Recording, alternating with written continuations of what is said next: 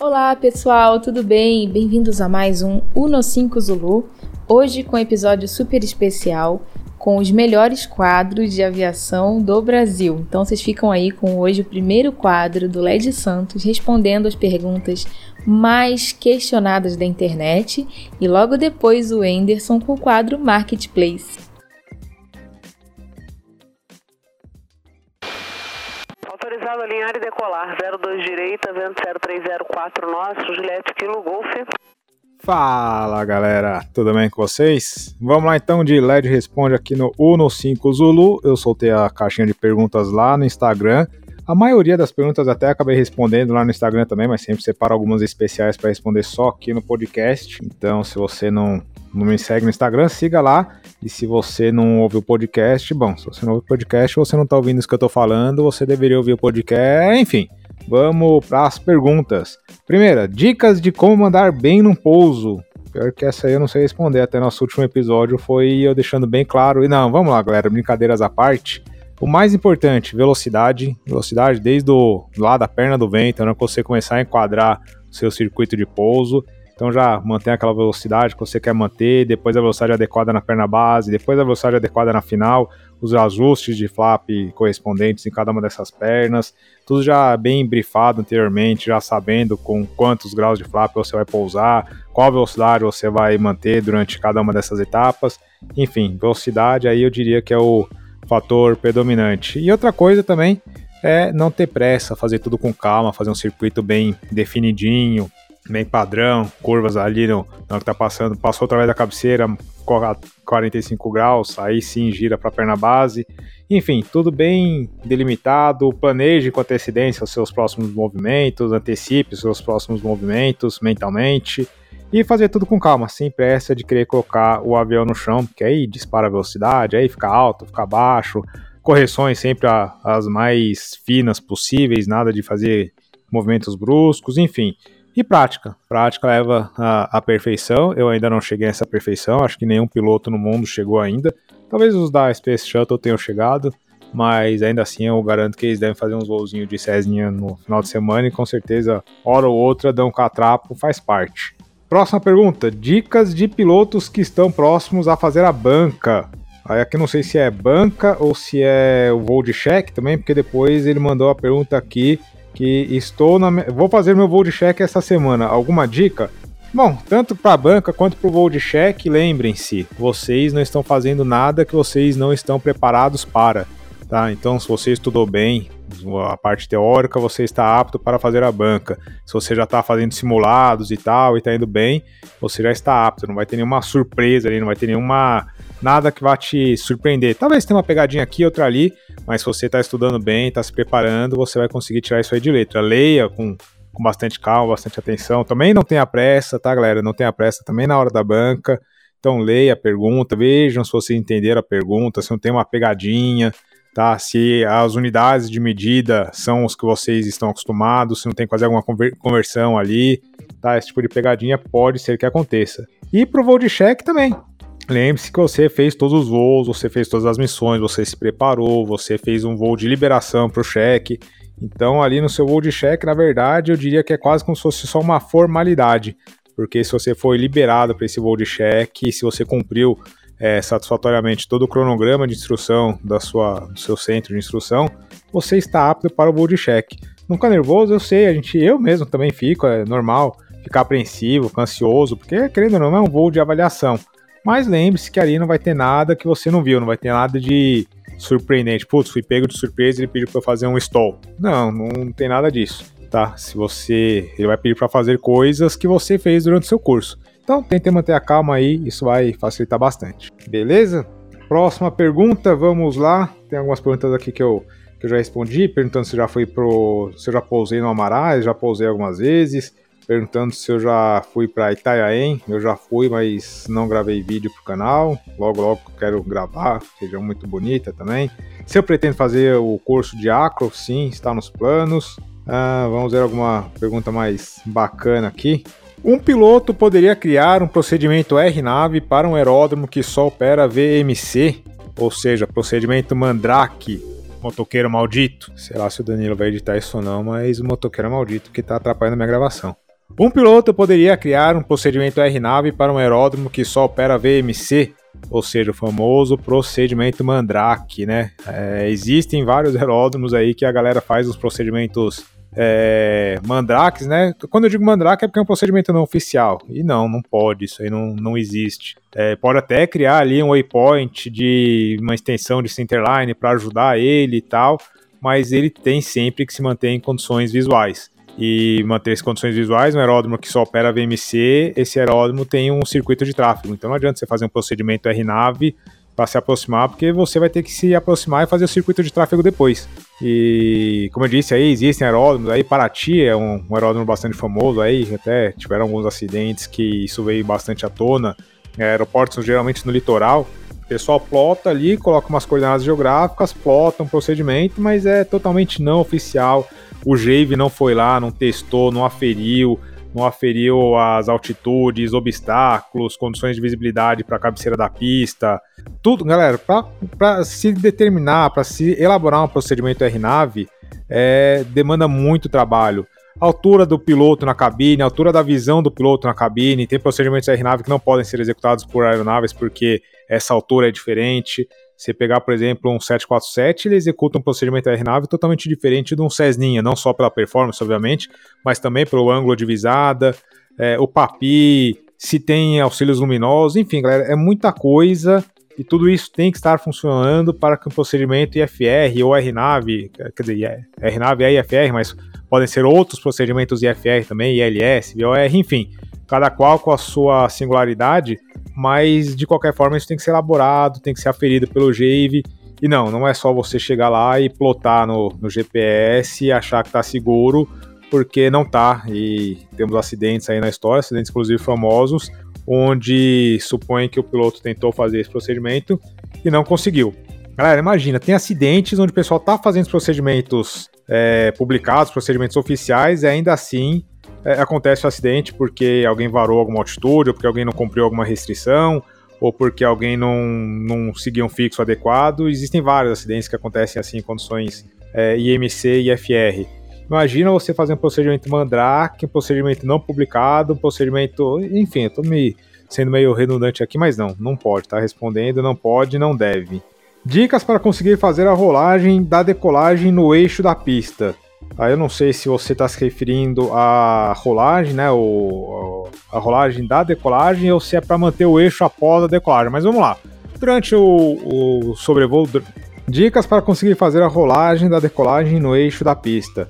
Aí eu não sei se você está falando do da rolagem mesmo, né? Da, da corrida de decolagem ou se é para manter o eixo da decolagem, né? Manter, manter o eixo da pista após a decolagem. Mas vamos lá, de qualquer jeito, se você está na sua corrida de decolagem, você usa bastante o leme da aeronave, bastante o pedal da aeronave para manter o eixo. O leme ele vai ter alguma autoridade aí, depende obviamente da, da aeronave que você está voando, se é um convencional, se é um triciclo, é, do peso da aeronave e tal.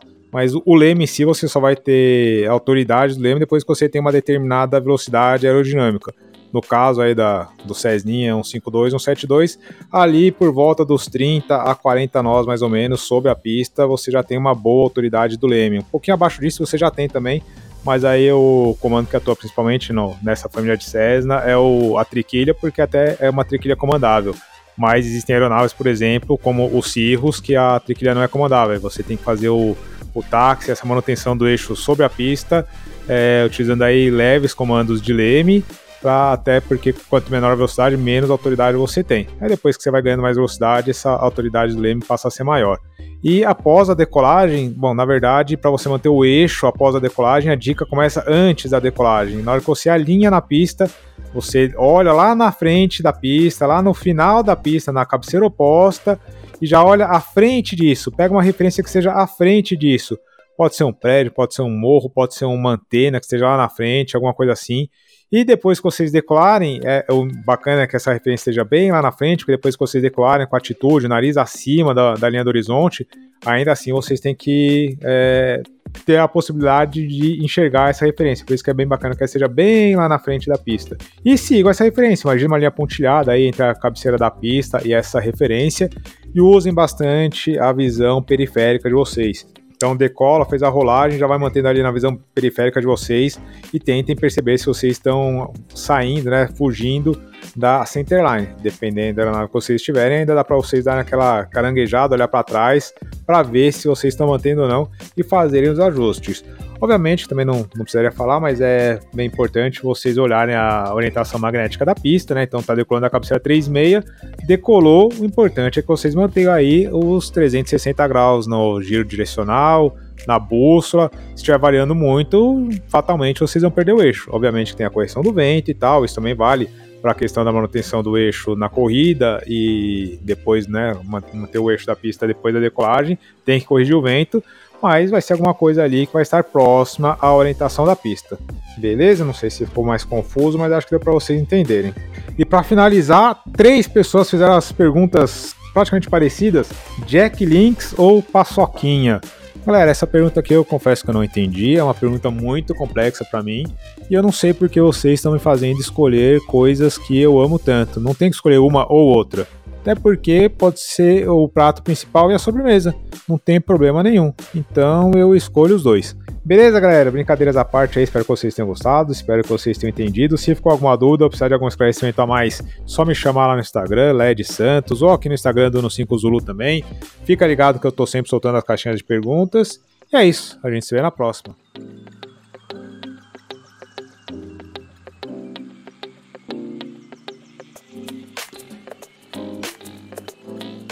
Olá, gente. Boa tarde, bom dia, boa noite aí no Uno 5 Zulu, dependendo do lugar do mundo que você estiver. O Uno 5 Zulu é de dia ou de noite.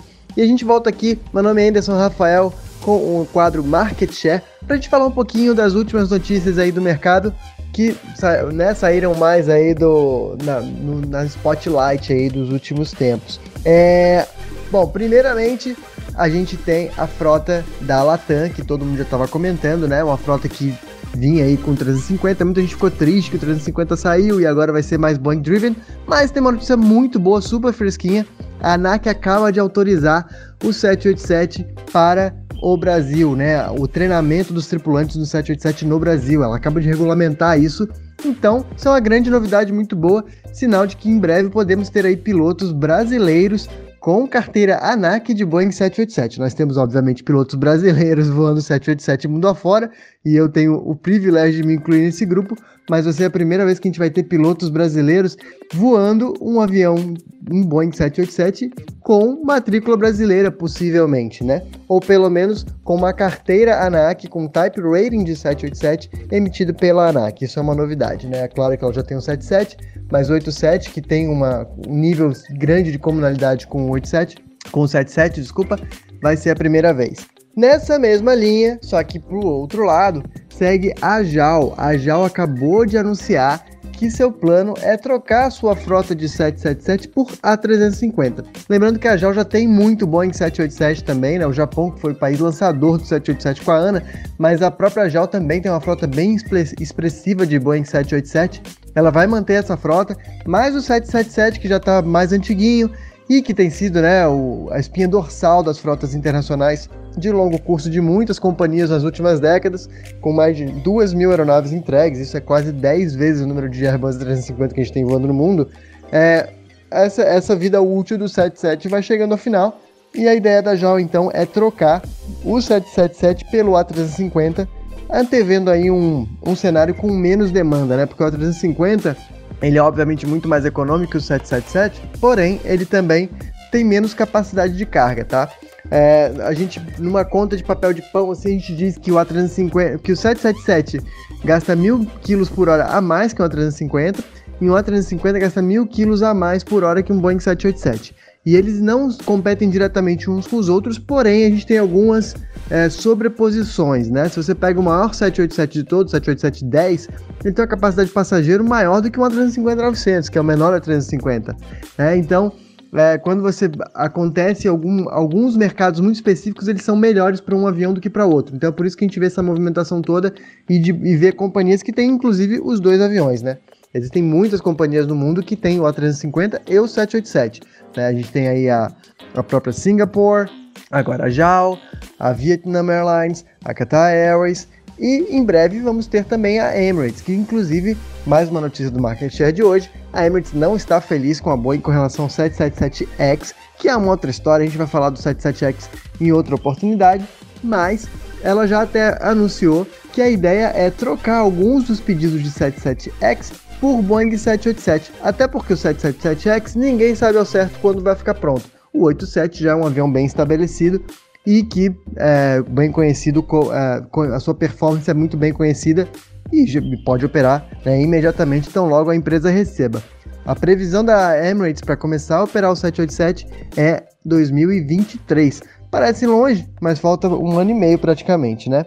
Já do lado de cá, ou do lado de lá do Oceano Atlântico, depende de você está, a United Airlines anunciou que 80% da sua malha doméstica de 2019 estará de volta agora no verão do Hemisfério Norte em 2021. Só em Orlando a ideia é ter 480 operações. Então, os mercados domésticos vão retornando aí muito antes dos mercados internacionais, como algumas pessoas já tinham previsto sabiamente lá atrás. Lembrando que a própria Airbus foi muito criticada no, no, durante todo o groundamento do 737 MAX por não ter conseguido tirar vantagem do fato de que a Boeing não estava entregando quase 737 nenhum, então, ou nenhum mesmo, né? Então a Airbus não estava conseguindo tirar vantagem disso na produção de A320, ela não conseguia aumentar a produção. Porém, agora, com né, o final da vida útil do A380, o A380 vai sendo aposentado, o último está sendo entregue para justamente a Emirates, que a gente falou ainda há pouco. A ideia da Airbus é, inclusive, é, converter algumas das fábricas onde ela fabricava o A380 para a planta né, do 320 e do 321. Com isso, é, segundo a Bloomberg, a Airbus, que hoje entrega 40 A320 por mês, vai aumentar a produção para 53 Airbus A320 por mês até o final de 2022. É isso aí, espero que vocês tenham gostado do nosso market share de hoje. E só para finalizar, lembrando aí que a gente estava falando aqui do mercado doméstico, que estava meio de. que estava né, recuperando antes do mercado internacional. Dentro do mercado internacional, essa semana a gente teve uma notícia muito, muito positiva, que foi o fato de que a União Europeia está se abrindo de novo para o turismo para quem estiver vacinado. Europa que estava praticamente fechada aí para o turismo até agora, com algumas pouquíssimas exceções, seguindo aí uma pressão de Grécia e Espanha, que dependem demais do turismo. O bloco inteiro resolveu conversar e decidiu que quem tiver vacinado com vacinas já aprovadas pela União Europeia pode viajar para lá em no verão agora de 2021, né? ou seja, na metade do ano. Uh, os países da Escandinávia não estavam muito felizes com a ideia, preferiam esperar um pouco mais, porém com muita negociação e uma cláusula que permite que eles voltem atrás a qualquer momento se surgir uma nova cepa ou se descobrisse que não é seguro o suficiente, é, eles aprovaram isso e dentro de semanas a gente deve ter um movimento muito importante de abertura da Europa para turistas vacinados. É isso aí, muito obrigado pela atenção, espero que vocês tenham curtido e até a próxima semana.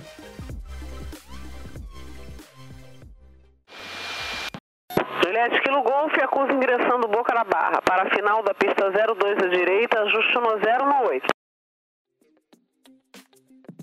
E aí, pessoal, gostaram do episódio de hoje? O que, que vocês acharam?